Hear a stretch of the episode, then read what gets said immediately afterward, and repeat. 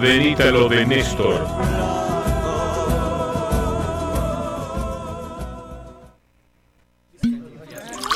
Para un peronista no hay nada mejor que un vino peronista.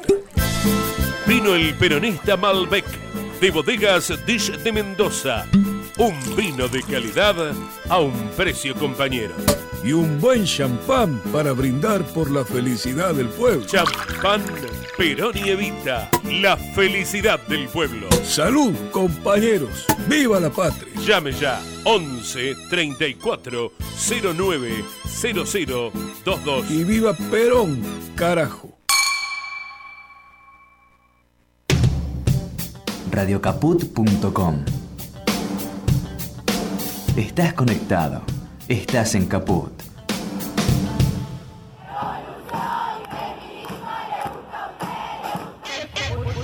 Por un feminismo en donde entremos todes. Código Transfeminista. Código Transfeminista. Miércoles 21 horas por Radio Caput.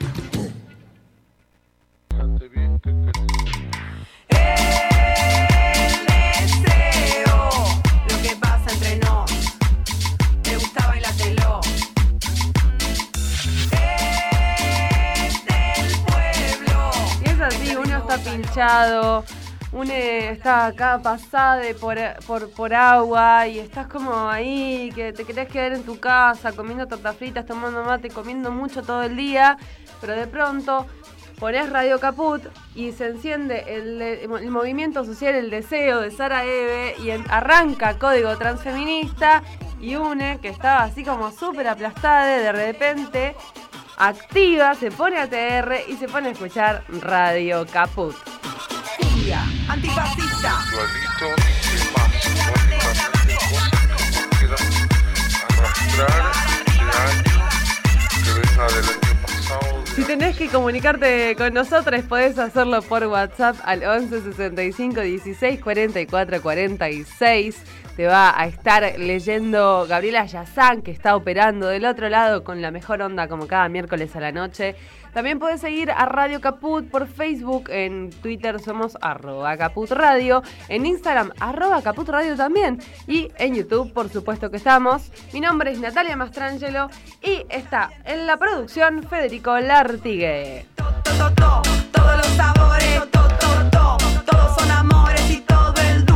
Acabas de enganchar, te cuento que este es un programa que se dedica durante una hora los miércoles a las 21 horas a deconstruir este sistema heterosis binario patriarcal durante una horita desde el estudio Chicha Mariani. Eh, así que nada, y lo más importante es saber que desde este mismo lugar sale Info Siberia, que es el noticiero por WhatsApp. Así que tenés que mandar un mensajito al 11 23 25 24 21 y de esa forma te lleva gratuitamente todas las mañanas el noticiero sin blindaje mediático por WhatsApp. ¿Qué más querés de nosotros? No te podemos dar más, queride. Por favor, quédate ahí y escuchá y manda mensaje, pregunta algo, porque nosotros queremos saber que estás del otro lado. Esto es Código Transfeminista, podés buscarnos en Facebook como Código Transfeminista Radio Caput, en eh, Twitter somos arroba feminista código y en Instagram somos Transfeminista Código, ay, cambié tantas veces los nombres que ya no me acuerdo. Buscámonos como Código Transfeminista y vamos a aparecer. Dale, por favor, préndete.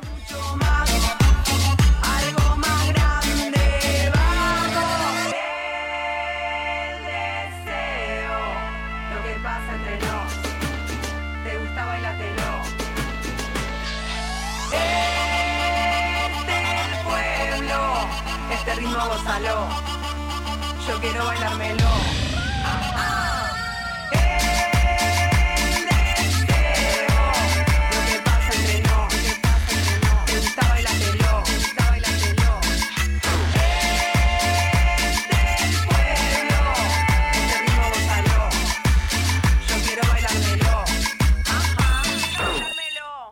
actualidad del feminismo de la mano de Lau Noé Pérez. Desde Genérica, Periodismo de Género, en Código Transfeminista. Y queremos saber qué dice la actualidad de, de los transfeminismos, del encuentro plurinacional de La Plata. Queremos saber muchas cosas y por eso estamos en comunicación, como cada miércoles, con nuestra querida compañera Lau Noé Pérez. ¿Cómo estás, Laura? ¿Cómo va? Mirá ¿Cómo está todo por ahí? la presentación que te hice, querida. Sí, con fanfarrias.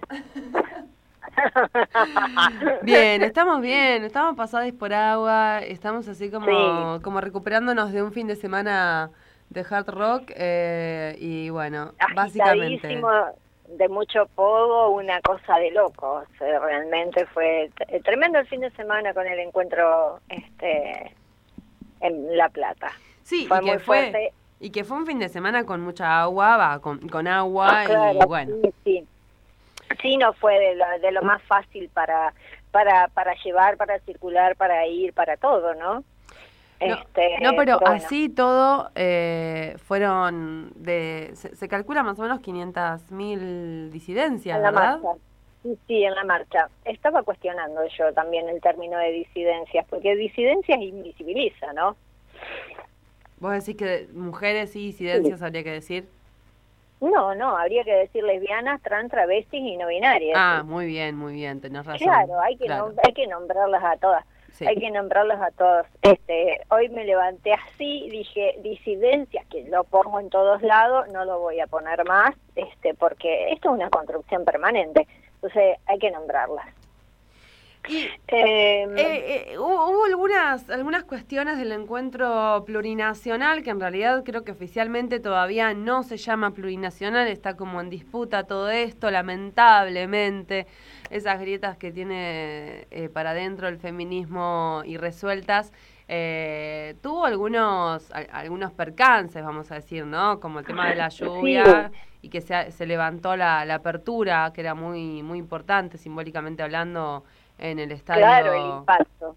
en el Estadio Único de La. Plata, porque no había, eh, no, no estaban dadas las condiciones edilicias para el tema de la tormenta, ¿cierto? Claro, exactamente, sí, circuló un comunicado que era de bomberos que decían exactamente eso, que además este, había eh, un, un pronóstico de una alerta por tormentas eléctricas y bueno, el, el estadio no estaba en condiciones para esta circunstancia específica de albergar a tantas con- eh, mujeres, personas este, lesbianas, travestis y trans y no binarias en este y, y- garantizar la seguridad, ¿no es cierto? Así que bueno, el impacto de la apertura eh, fue así, pasado por agua, pero directamente se, se lanzó con los talleres. Ujú, Sí, sí, que fueron más de 87 talleres oficiales, volvemos a la discordia, oficiales 87 Claro. talleres, pero ¿cuántos quedaron Claro, afuera?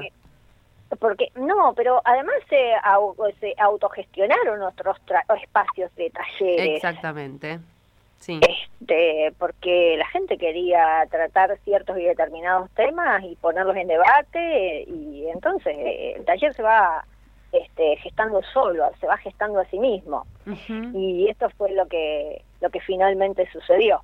Sí, que también hay- hubo algunos talleres que se han levantado gracias a que algunas compañeras preferían una asamblea a un taller y bueno, después se autoconvocaban los mismos talleres por otro lado para tener un taller porque la modalidad de un taller no tiene nada que ver con la modalidad de una asamblea. No, La no, no, dinámica. No, claro, no, no es lo mismo, eh, realmente no. No, ni siquiera se le parece, digamos, No. el objetivo no es el mismo tampoco. Exacto. Entonces, pero bueno, el fin de semana estuvo así, yo en la, en la fiesta nosotras no estuvimos, el, el sábado de la noche, porque tampoco, eh, en honor a la verdad hay que decir que eh, el traslado a Buenos Aires no no, no estaba garantizado, o sea, eh, los trenes partían a la misma hora de siempre, sí había un, un refuerzo, de que era un solo refuerzo, pero Sí, después pero- ya no había más trenes, entonces... Pero los este, refuerzos que había no funcionaron correctamente, hay que decirlo también, porque no estuvieron a horario, en el horario que dijeron. Es más, yo no sé si estuvo ese refuerzo, porque los refuerzos que yo fui Yo a no- tomar no estuvieron. claro. No, no, claro, exactamente, porque además vinimos en el mismo. Tenemos que decirle la verdad a la gente, fuimos juntas al encuentro. Ella vino a mi casa, hay que decirle la verdad, porque parece si no, Ajá. estamos haciendo las tontas las dos y la gente se está dando cuenta que fuimos juntas, No, pero no, nos sí, separamos y cada una todo. cubrió algo diferente. Y lo que pasa es que, te- claro, todo tan amplio, todo, todo tan grande, con tanta oferta, porque en la plaza, la plaza central el domingo, yo en un momento dije, esto es Woodstock. Me sentí, había feria, había este eh, eh, olor a palo santo, Mucho olor a palo santo. típicos, claro, claro. Este, eh, sentadas en el piso, todas tranquilas, todas disfrutando de eh, un par de rayos de sol que asomaron ahí en ese momento. Eh, la verdad es que estaba estaba muy lindo eh, y, y era para intercambiar, había gente de todos lados. Estaba estaba lindo. Sí, sí, sí, estuvo, estuvo muy, muy bello. Bueno, compañera, eh, todavía entonces no se sabe pues, si se ha cambiado. Yo te tengo que cortar porque ya está acá nuestra invitada del día de hoy, pero todavía Esta entonces... no era la... Claro, no nos olvidemos de la noticia del día de hoy. ¿Qué noticia? ¿Cuál la de todas? La, la captura de, de pedido de captura de Muy Juan bien, un aplauso. Tenés un aplauso, Gaby, ahí. Al fin la justicia haciendo algo. Sí, pero no es casual Sí. que D'Artés se haya ido a un país donde no se puede extraditar, ¿no? O sea, No, no, no, no es que no se pueda extraditar, sino que ellos no tienen un convenio internacional como suele haber entre distintos países. Entonces no se sabe cuál es el mecanismo que se va a aplicar, porque el mecanismo se va haciendo mientras se va ejecutando este proceso de extradición, ¿se entiende? claro, Eh, generalmente tienen ya los acuerdos preestablecidos. se dilata, decís vos. Con- consigue dilatarlo un Sí, tiempo. eh, eh, sí, pero no no va a ser tan extenso el tiempo, ¿no? Ya está, es una un pedido de captura este clarísimo y además porque la fiscalía este, de Managua eh, cuenta con elementos que considera que son contundentes como para demandarlo y pedir la captura, así que no mucho tiempo no son delitos contra la integridad sexual y a una menor Bueno. con agravante, o sea, no es no es un- una cuestión menor, nos parece que vamos avanzando en el camino hacia la justicia y además en este caso que es este es central en lo que fue este no nos callamos más. No nos callamos más, así es. Bueno, muy, muy buena noticia del día de hoy para, para cerrar el día. Ojalá Venimos tengamos bien. todos los días de estas noticias. Te agradezco un montón, Venimos Lau. bien, ayer veníamos bien también, no voy a decir por qué, ya lo que todas sabemos, este y bueno, hoy continuamos mejor. Continuamos mejor, va, se va cayendo. Se escucha el ruido de que se está Se cayendo. está cayendo, se está cayendo. Y hay uno que le echa la culpa de todos los pañuelos verdes y me parece que le tiene miedo y es el que sigue.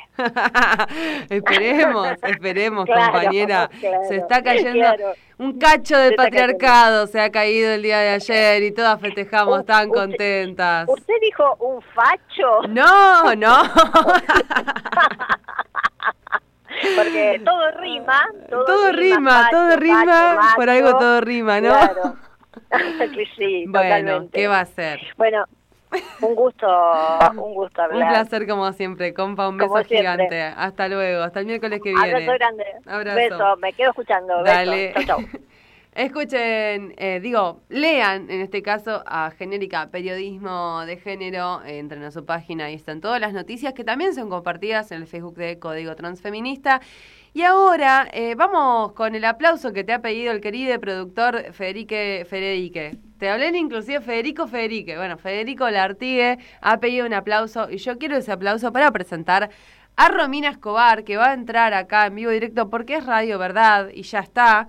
Eh, vamos a recibir a esta actriz que es parte del elenco de Pequeña Victoria, que trabajó hace unos años con Jorge Ginsburg y protagonizó Breve Historia del Planeta Verde de Santiago Loza.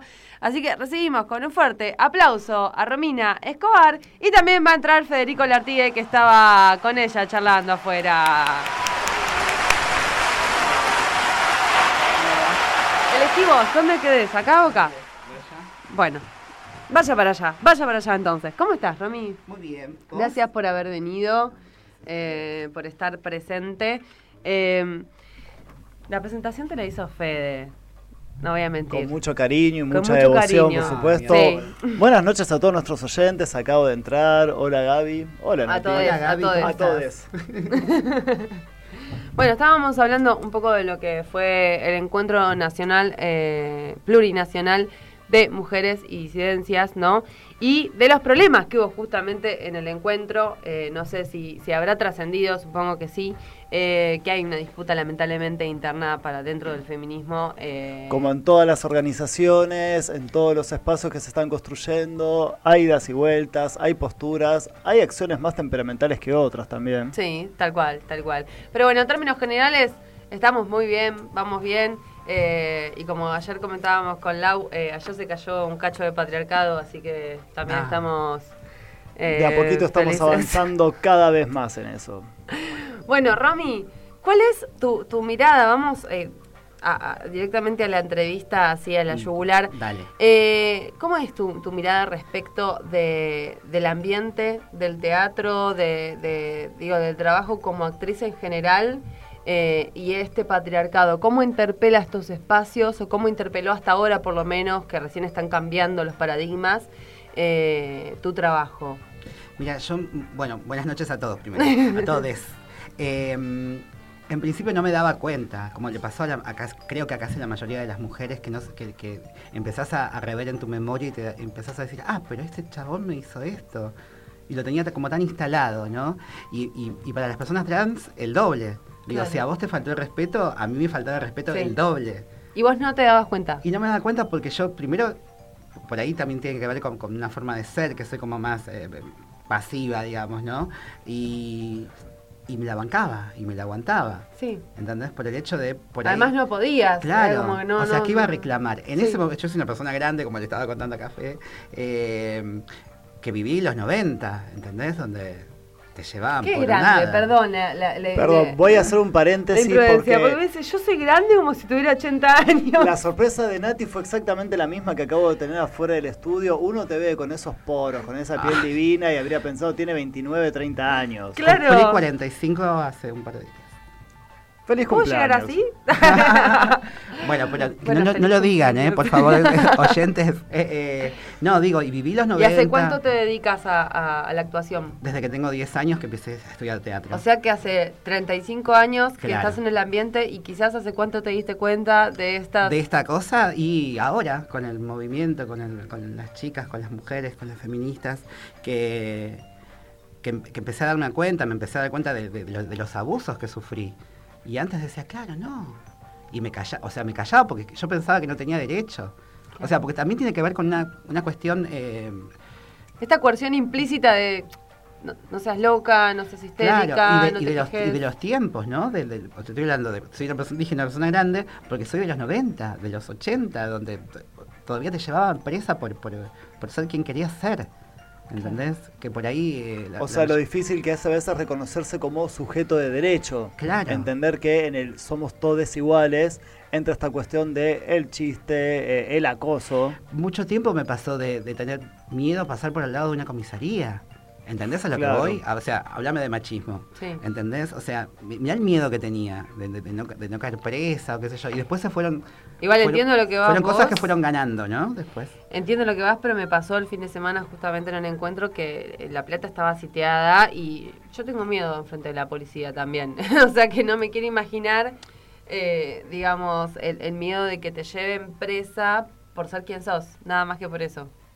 Eh, no quiero victimizarme con esto, digo, No, pero, no, para pero digo, nada. la, la- la- la pasé y, me, por eso digo que me costó, me costó eh, reconocer que la persona me estaba abusando, porque lo tenía incorporado. Naturalizado. Claro. ¿Y ahora cómo te, cómo te plantaste o cómo ves eh, los cambios este último tiempo? Lo, lo celebro abiertamente, comparto con, con- con mis compañeras, con mis compañeros que, que e- esta lucha y, y darme cuenta que, que- que no nos callamos más, ¿no? que, ya, que, ya, que ya está, que, la, que, que el hombre falta todavía, pero que ahora están midiendo un poco más las palabras, un poco más las cosas que dicen. Em, mismo eh, me pasó ahora gra- grabando, eh, mi- mis compañeros, los técnicos, ya no hacen el mismo chiste que hacían antes, ¿entendés? Claro. Como que Hay una madurez. Sí, sabes que sí, y eso lo celebro, lo celebro. Sabés, Nati, que fuera del estudio hablábamos con, con Romy acerca de que en el año 2000 en el Bar TV apareció Celeste, en el año 2004 fueron los Roldán, donde Florencia de la B tuvo un protagónico, y fue justamente esta irrupción de, o mejor dicho, esta entrada del colectivo travesti trans a, los medios masivos que fue concientizando muchísimo a la población. ¿Vos sos consciente, digamos, de que estás formando parte de esa concientización? ¿Sentiste que gracias a, a los medios y al entrar en los medios eh, sirvió para una madurez de la población? Eh, sí, Eh, va avanzando de a poco, ¿no? Eh, esto de, de- Se hacían chistes también al principio con, con, con Flor, con los Sí, te iba a decir que yo, también era que- tomada como a veces objeto de burla, de o burla, de- o de- o de- que tampoco no, es respetar De, hecho, eso. a veces me llegan unos memes que decís, nada, para, ya está, ¿entendés? Como, no, no podés.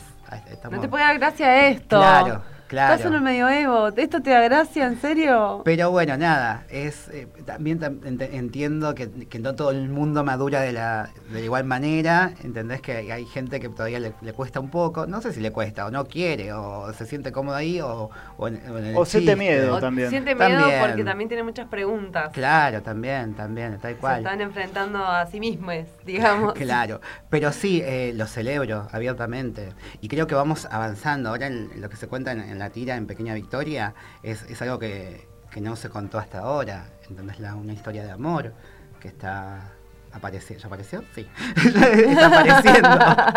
claro, porque cuando grabas no sabes bien en qué Claro, parte va la audiencia, claro, ¿no? Yo creo que, que sí, no, por la Vas grabando más rápido que lo que la, la gente va repercusión de las redes que, que ya, ya está, se está, se está formando, se está gestando una, un amor ahí. Porque incluso con, con lo de Flor, de Florencia de la B y, y los Roldán, era algo que estaba ahí, ¿viste? Que era como medio una caricatura, Un medio un chiste. Eh, si bien había una historia, eh, supuestamente el, el personaje del Puma Goiti no sabía que ella era una persona trans y jugaban Claro. con eso, con el, con el guiño al, al público. El caso particular del reality del Bar TV, lo que en algunos estudios de audiencia después saltó fue que el público veía que a esta chica celeste la trataban como una más del grupo. Y eso fue en gran parte, digamos, lo que fue un gran hito en ese momento, hace 19 años atrás, que cambió esta idea de la persona trans, es una persona más. El problema con Florencia por ahí yo creo que tiene más que ver con una cuestión de no es lo mismo estar en la peluquería de los Mateos que para cuando hacer los Roldán. Ahí, ahí hay una diferencia, pero sí, es como ustedes dicen.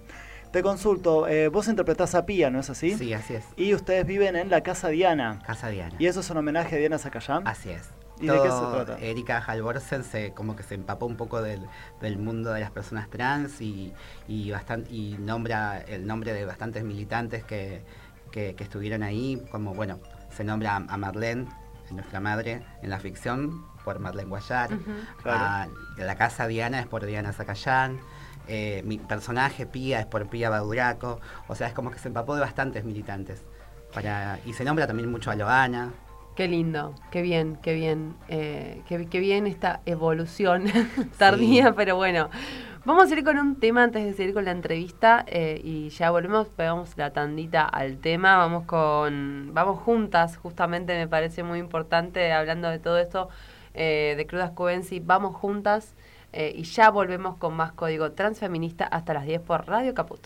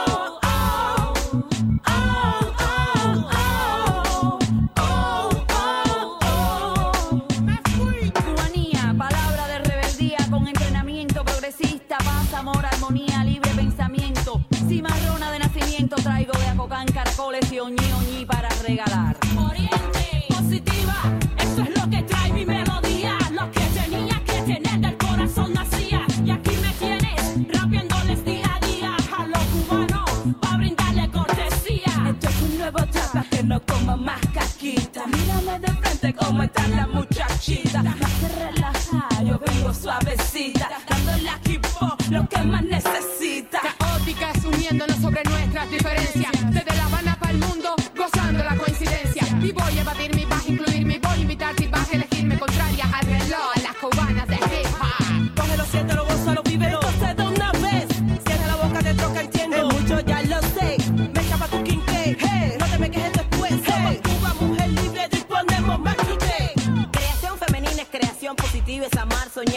Disfrutar, estar juntas para volar. Orgásmica poesía que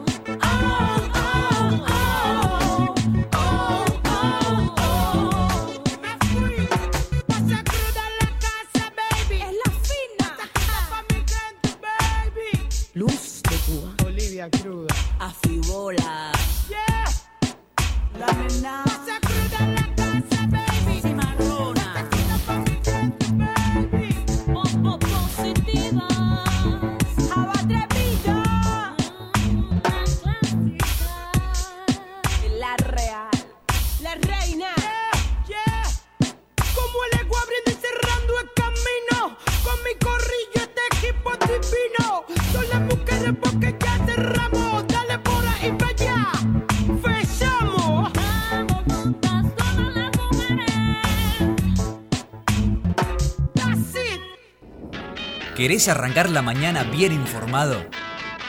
Infosiberia, las noticias en tu celular. Manda un mensaje de WhatsApp al 11 54 95 98 85 y recibilo gratis todas las mañanas. Infosiberia, las noticias en tu celular. El pibe que escribe el reggaetón de moda. El jefe que escupe es que está en día femenino. La compañera que te dice, así no vas a conseguir novio. La boluda que aclara, soy femenina, no feminista. La mamá que la viste solo de rosa porque es nena. El novio que te revisa el teléfono y el Facebook. La mamá que sueña un príncipe azul para yerno. El papá que paga por sexo con nenas de la edad de su hija. La marca de detergente que solo te habla vos, mujer. La enfermera que te grita, bancátela, bien que te gustó hacerlo. O la que te ata la camilla para parir. El que me tocó contra mi voluntad en el boliche de moda. El pelotudo que pregunta, ¿y el día de varón? La mamá que obliga a la nena a levantar los platos sucios de sus hermanos varones. El compañero que me mira las tetas. El chiste de mierda, las propagandas, Tinelli, la novela turca, los concursos de belleza. El marido que te prohíbe trabajar, el que te esconde los documentos y la plata, el que te controla los ingresos y egresos, el que te aísla, te controla, te cela, te sigue, el que te humilla, el que te adjetiva, el que te menosprecia, el que te caga a trompadas. Todos unidos frente al televisor, preguntándose cómo puede ser que asesinaron a otra amiga. Ni una menos. Radiocaput.com Mientras todos duermen, algo muy extraño ocurre en los laboratorios químicos RX. Seguinos en Twitter, arroba Radio Caput o en Facebook, Radio Caput. Porque la marea violeta y verde no va a parar hasta que arda. Código Transfeminista.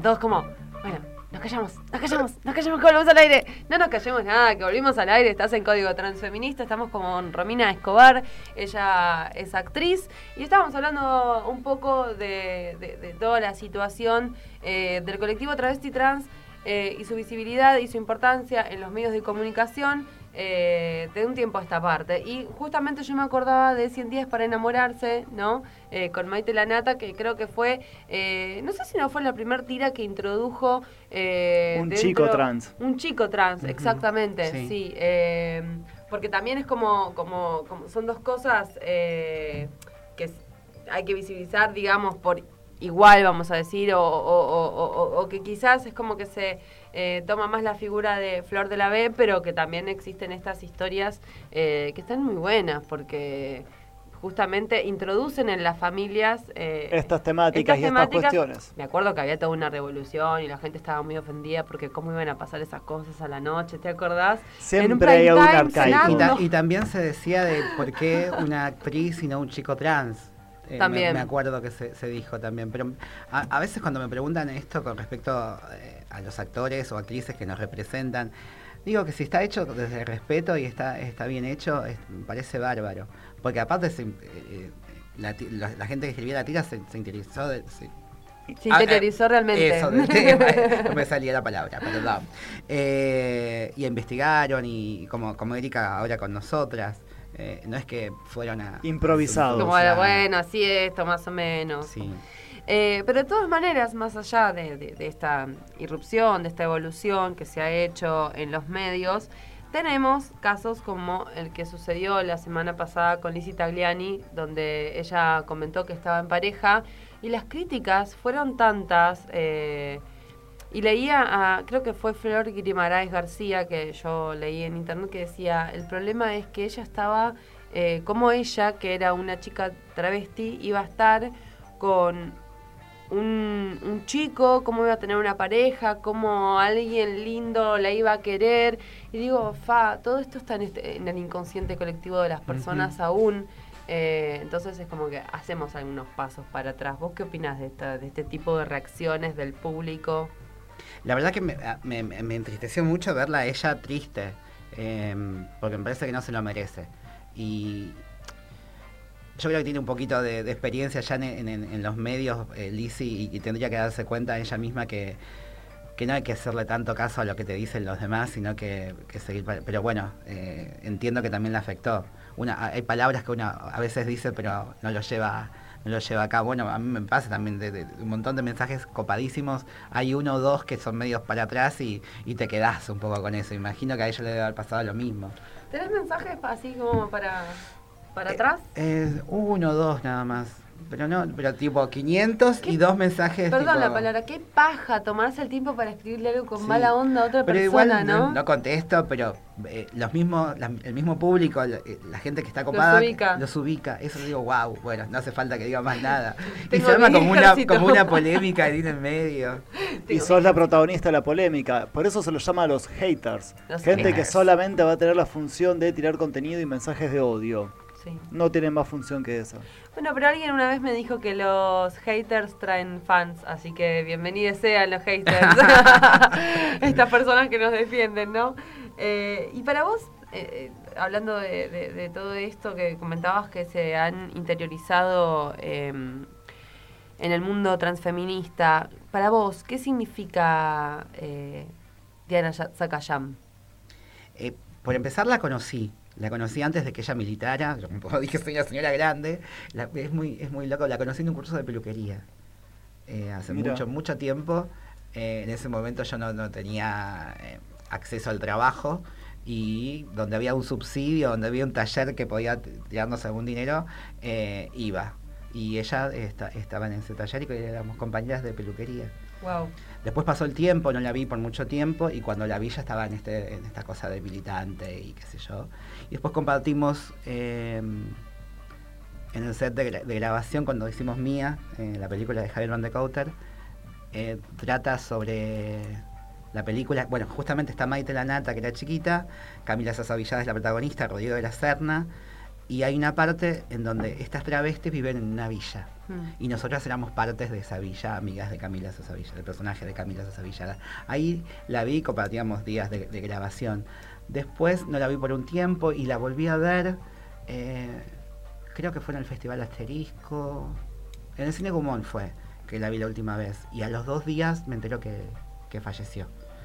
Eh, así que nada, un nudo en la garganta y Era una amiga. Sí, por ahí no nos no Más que una referente, era Más una que- amiga. Claro, por eso te digo, porque la conocí en otro contexto. Claro. Eh, tampoco éramos tan amigas, tipo de llamarnos Bueno, ni nada, pero- pero, la, la conocí antes de que ella empezara a militar y, y a ser una, una referente trans.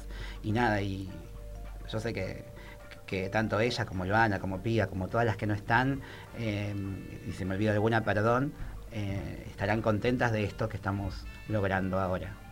Eh, vos trabajaste con Jorge Ginsburg, que en ese momento no, todavía no habías vivido tu transición. ¿Cómo fue esta transición, el tomar una, el tener una madre trans? ¿Qué es una madre trans aparte?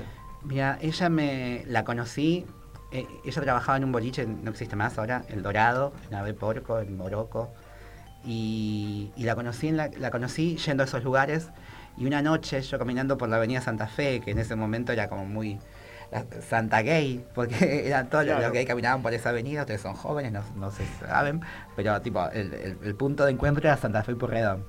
Entonces yo caminaba por ahí. Kilómetro cero ahora. Claro, ahora. Que no estaba ahí en ese momento. Y los mismos dueños tenían otro lugar, un par de cuadras por ahí. Y yo eh, me fui de mi casa y me fui a vivir a la casa a vivir, a parar unas noches en la casa de una compañera de la secundaria. Me fui porque era ser quien quería ser, porque mi papá no lo aceptaba, no le, no le echo la culpa porque también lo entiendo, que él también era una forma de como de resguardarme, pero yo quería vivir mi vida.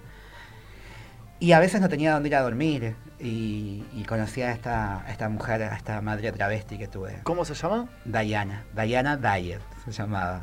Eh, falleció hace un tiempo ya. Y, mm, y me acobijó, me, me- me tuvo en su casa. Ahí conocí a varias militantes. Ahí conocí, gracias a, a ella, conocí a mis otras tías. Y ahí, bueno, yo estoy hablando de los 90, ¿no? Todavía estaban, las chicas estaban en Godoy Cruz en esa época. Y ya se empezaban a agrupar. Lo- el otro día le hablé con Marlene Guayar. Eh, le digo, yo te conozco a vos. Lo que pasa es que yo pasaba invisible delante de ellas, porque eran todas Ostentosas. que la grandotas, y yo era, recién empezaba, o sea, era como... Y, y con Marlene eh, tuvimos un, un encuentro con Erika Halvorsen, con la, direct- la- la escritora de, de Pequeña Victoria, y, y Marlene estuvo con nosotras. Y ahí empezamos a hablar y, y acordarnos de que yo la conocía y que ella dijo, ay, mira, porque se juntaban en una plaza en Palermo, porque lo que en ese momento, me estoy yendo a la mierda. perdón. No, no, pasa nada. Eh, encanta. En ese, en ese momento los, eh, estaban los edictos policiales y las chicas trabajaban por Godoy Cruz. Y eh, los vecinos estaban en contra de las que las chicas trabajaran ahí. Entonces estaba la, la policía, el- la comisaría que estaba ahí, que no me acuerdo si era 20 y pico, no creo. Bueno. Entonces las chicas se juntaban en esa plaza y yo me acuerdo mucho de Marlene, porque bueno, era grandota y la veía, y, y mis tías que también trabajaban ahí y me llevaban, y tenés que apoyar la causa y tenés que venir con nosotras. Y a mí en ese momento, tenía 18 años, me daba mucho miedo, porque también lo que yo veía en la televisión era eh, tremendo, lo que, o sea, y los que pasaban ellos peor, ellas Claro, peor. sí. O sea, por ahí no lo vivía en carne propia, pero mi miedo siempre fue eso, tipo el- el- la, la policía, lo que Claro, hablábamos hoy, sí. el machismo. Sí, sí, sí, sí, el- sí. el- y cosas Los no- abusos policiales. y cosas que no te enterás, porque una cosa es la que veía la- en la televisión, y lo que pasaban las chicas en el calabozo nadie se enteraba. Claro. ¿Entendés? Y, y por ahí entre nosotras sí, y, y me enseñaron un montón de cosas. Nosotras armábamos un- una especie de, de, de mochila, digamos, con una frazada, con comida, qué sé yo, y cuando una caía presa, la otra se la iba a llevar, y tampoco sabíamos si llegaba. Claro. O sea, ¿entendés? la tenían preparada por Claro, las dudas. por las dudas. Sí, sí. Cuando veías que pasaban no sé cuántas horas y fulanita no vino, y hay que correr. ¿Entendés? Tipo, andá, fíjate, fíjate. la- Me acuerdo, bueno, yo a- a- nombro a María Belén Correa, que, que ahora está en Alemania, también se tuvo que ir por, por- por la persecución policial.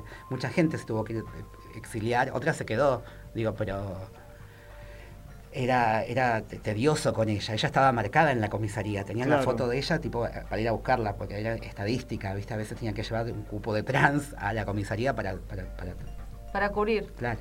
Los edictos policiales de los, que. De los que comentaba Romy recién era una serie de normas de convivencia que habían en la ciudad de Buenos Aires que gracias a Dios se derogaron, que tienen que ver con estas cuestiones de que si, si estabas trasvestido te podían llevar detenido, si dos hombres se daban No, un beso. te Claro, no me acuerdo cuál era el, detenido. el- el- el- el- el- el número, pero era ropa puesta al sexo en la vía pública. Ropa opuesta al sexo. Sí. Bueno, se derogaron, por suerte. Otra era oferta de ex- oferta y demanda o algo así de, de sexo en la vía pública.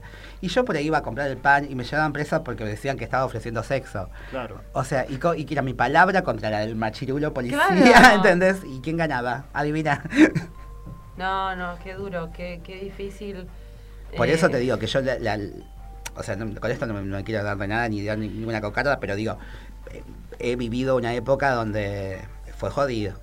Y, mm, y- y en todo esto que vos estás comentando, vos ya, ya habías terminado, ya habías hecho tus estudios, digamos, primarios y secundarios cuando, cuando tuviste tu transición. No, me fui justo, al casi terminando mi secundario me fui de mi casa. ¿Y lo terminaste en el Mocha Celis, puede ser? No, ¿O de- trabajé en el Mocha Celis. trabajaste en el Mocha Celis? Lo terminé en otro lado y, siempre, bueno, mi madre, Diana, me decía, tenés que terminar de estudiar, tenés que terminar de estudiar. Iba, insistía, digo, porque también tenía que trabajar, yo en ese momento ya hacía shows Mm. y, por ejemplo, me llamaban de Entre Ríos, tenía que ir el fin de semana a Entre Ríos. Y yo ya el viernes ya no iba a, tra- a- a estudiar. A estudiar, claro. Pero porque también necesitaba el dinero. Claro. ¿Entendés? Y entonces, bueno, y tuve, ahora por las redes sociales tengo diálogo con un par de profesores míos, que fueron profesores míos y están chochos con todo lo que me está pasando. Ya cuando terminé la secundaria ya fue como un gran logro para, Claro. para ellos. Cuando empecé la facultad también, es como que todo fue en pasi- todo fue, fui- lo fui haciendo pero no, a- no en tiempo y forma, digamos. Claro. Lo hice como más grande. Y eh, nosotros, nosotros compartimos eh, el programa con Alma Fernández, que le mandamos un beso y se sintió mal y no pudo venir, eh, que fue una de las impulsoras eh, del Mocha Celis, que es el Bachillerato Popular eh, Travesti Trans.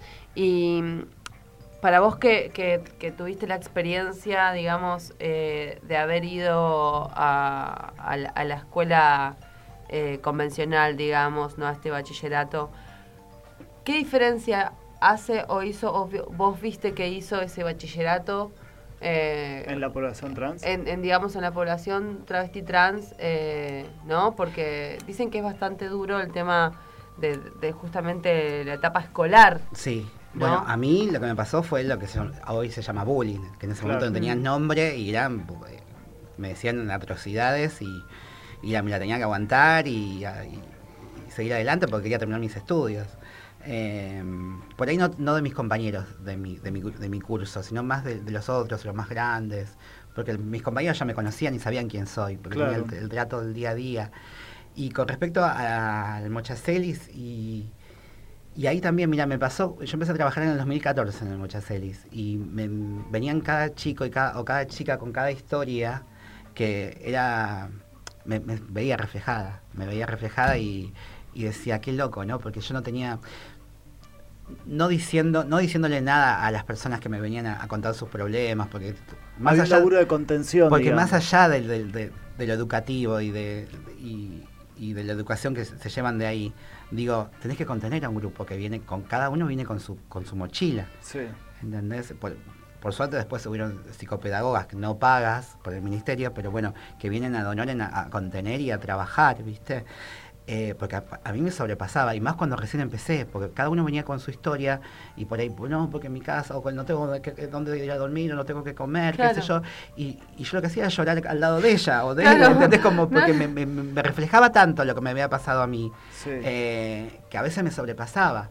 Pero por suerte eh, hubo estas personas que amorosas que llegaron y, y las, las- las pudieron contener y tanto el director como to- todo el equipo eh, educativo ahí en, en la escuela eh, sobrepasa la labor eh, educativa a veces.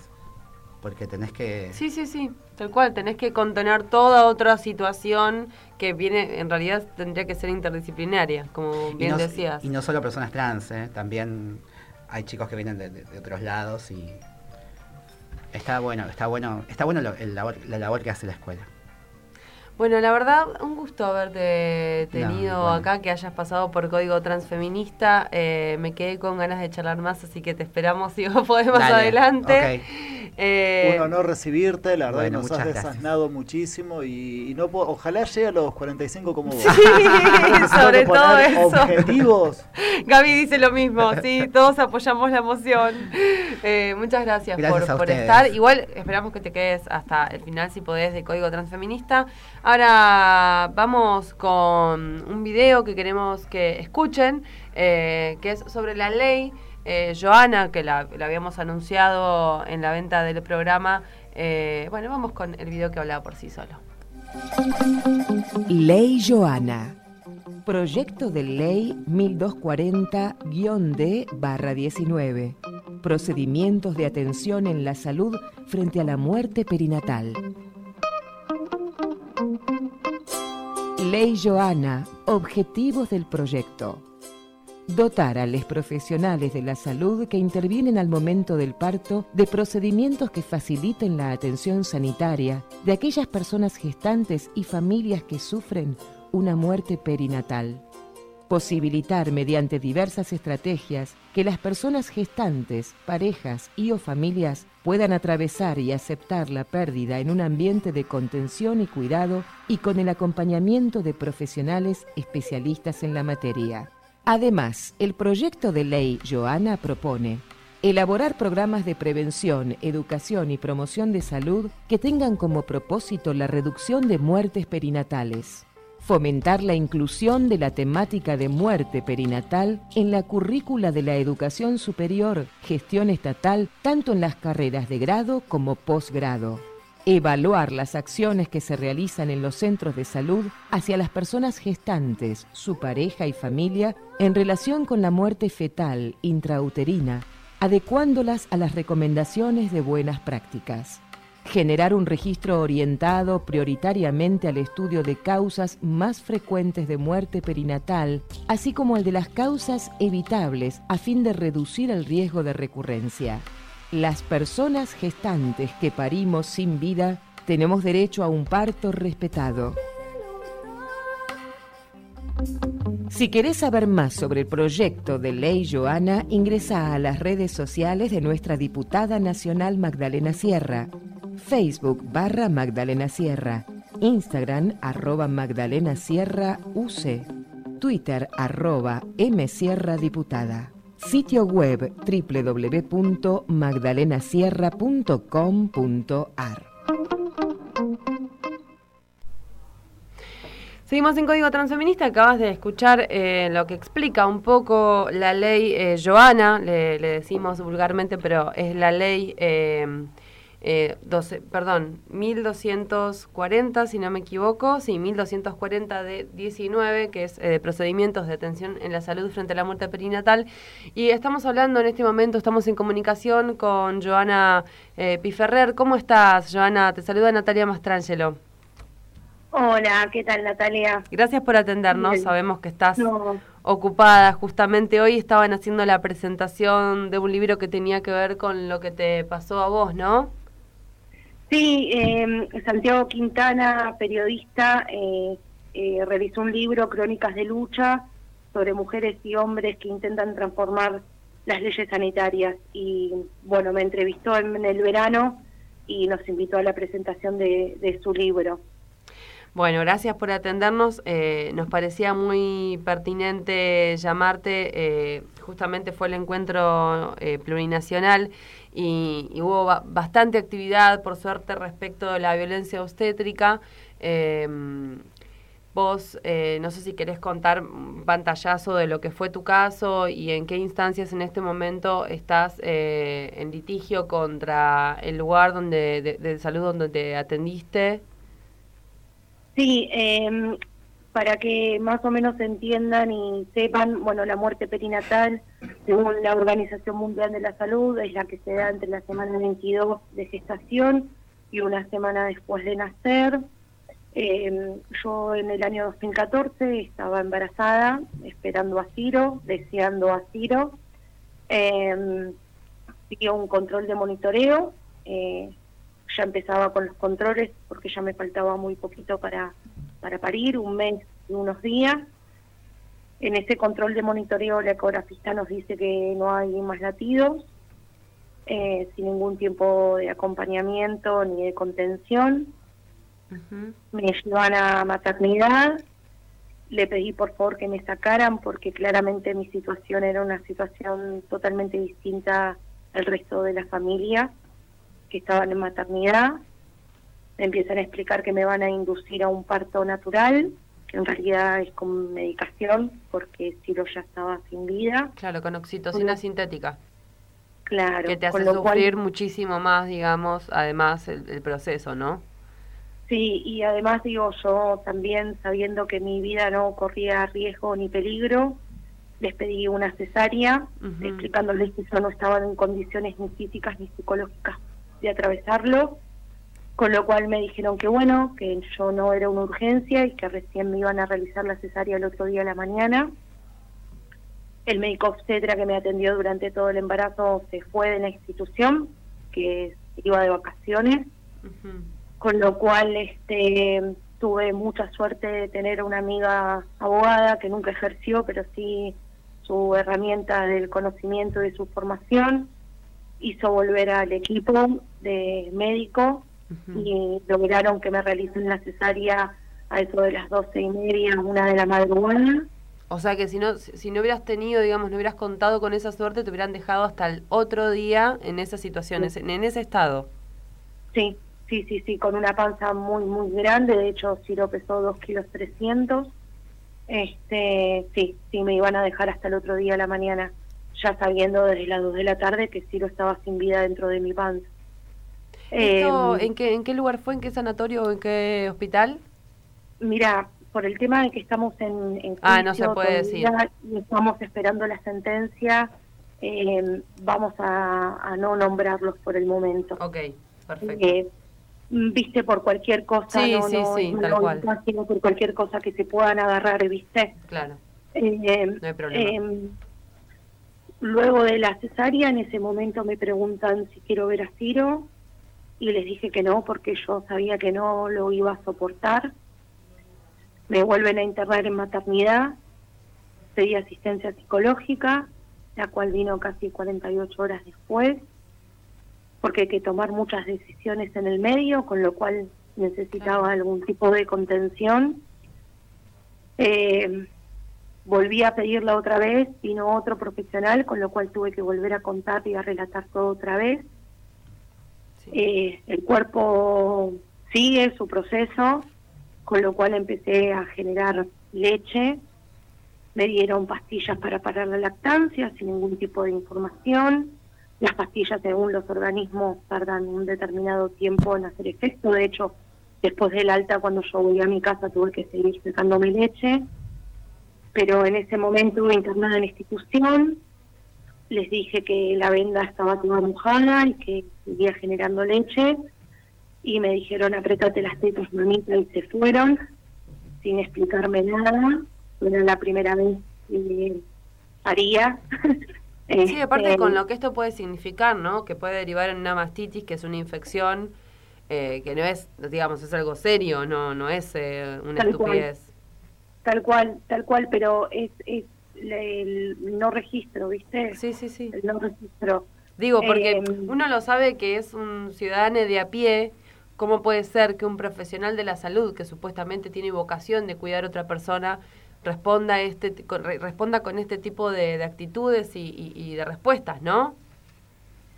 Sí, igualmente, eh, digo, a ver, no, no, no los quiero eh, justificar ni, ni defender, pero también eh, entiendo que, digo, tiene que haber una, eh, tiene que, la atención tiene que ser interdisciplinaria, digo, y con, digo, con una perspectiva, ¿no? Porque esa enfermera que entró, yo no sé si esa enfermera sabía que yo había parido un hijo muerto. Claro.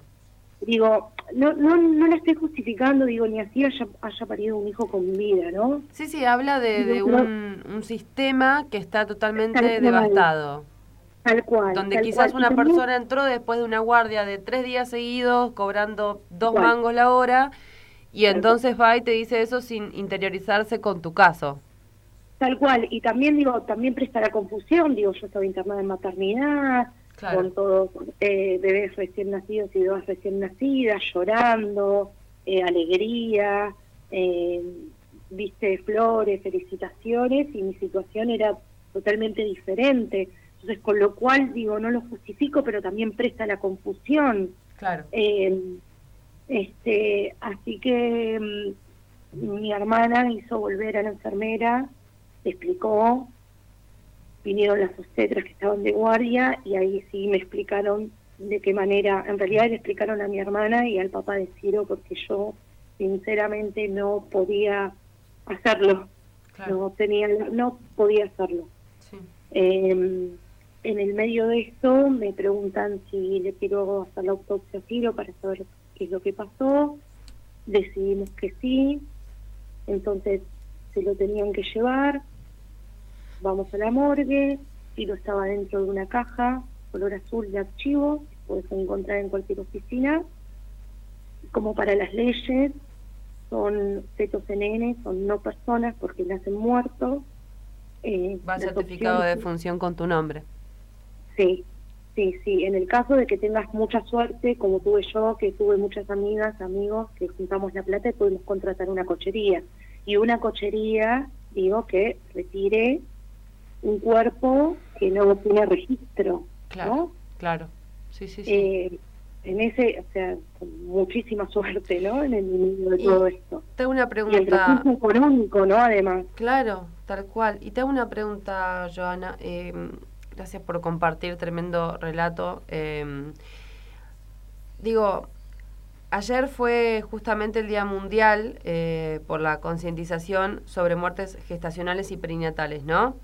Eh, Para las cuales todavía no hay protocolo y justamente como explicaba el audio, lo que intenta este proyecto de ley es que haya un protocolo de atención interdisciplinaria para este tipo de casos. Eh, vos te encontraste con que eran muchísimas, con, con- con otros casos como el tuyo, con, con muchos, ¿no? Me imagino como para que haya un proyecto de ley eh, que legisle el respeto, ¿no? Y que legisle la atención adecuada para estos casos. Sí, si bien como dice el audio y decimos nosotras siempre, digo, tenemos también tenemos el derecho a un parto y un duelo respetado, ¿no?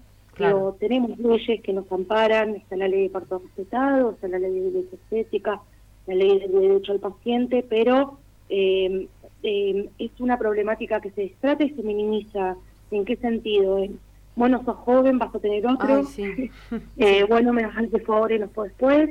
Bueno, no llegaste a llevártelo a tu casa. Bueno, ahora tenés un angelito que te cuida. Sí. Este, Yo tuve un aborto espontáneo y me dijeron todas esas estupideces, como si fuera algo reemplazable. Es- Digo, me, me parece que también, digo, el contexto histórico, digo, Tal ¿no? cual. Y estos momentos que estamos viviendo también nos, nos permitió poder alzar la, la- alzar la voz, porque siempre hablamos con mis compañeras y digo, a ver, eh, yo no fui la primera que atravesé la muerte perinatal. Pero bueno, pero, Claramente, pero hiciste algo y, y eso es, es muy importante que, que te haya llevado a dar la fuerza para hacer esto que es tan necesario, ¿no?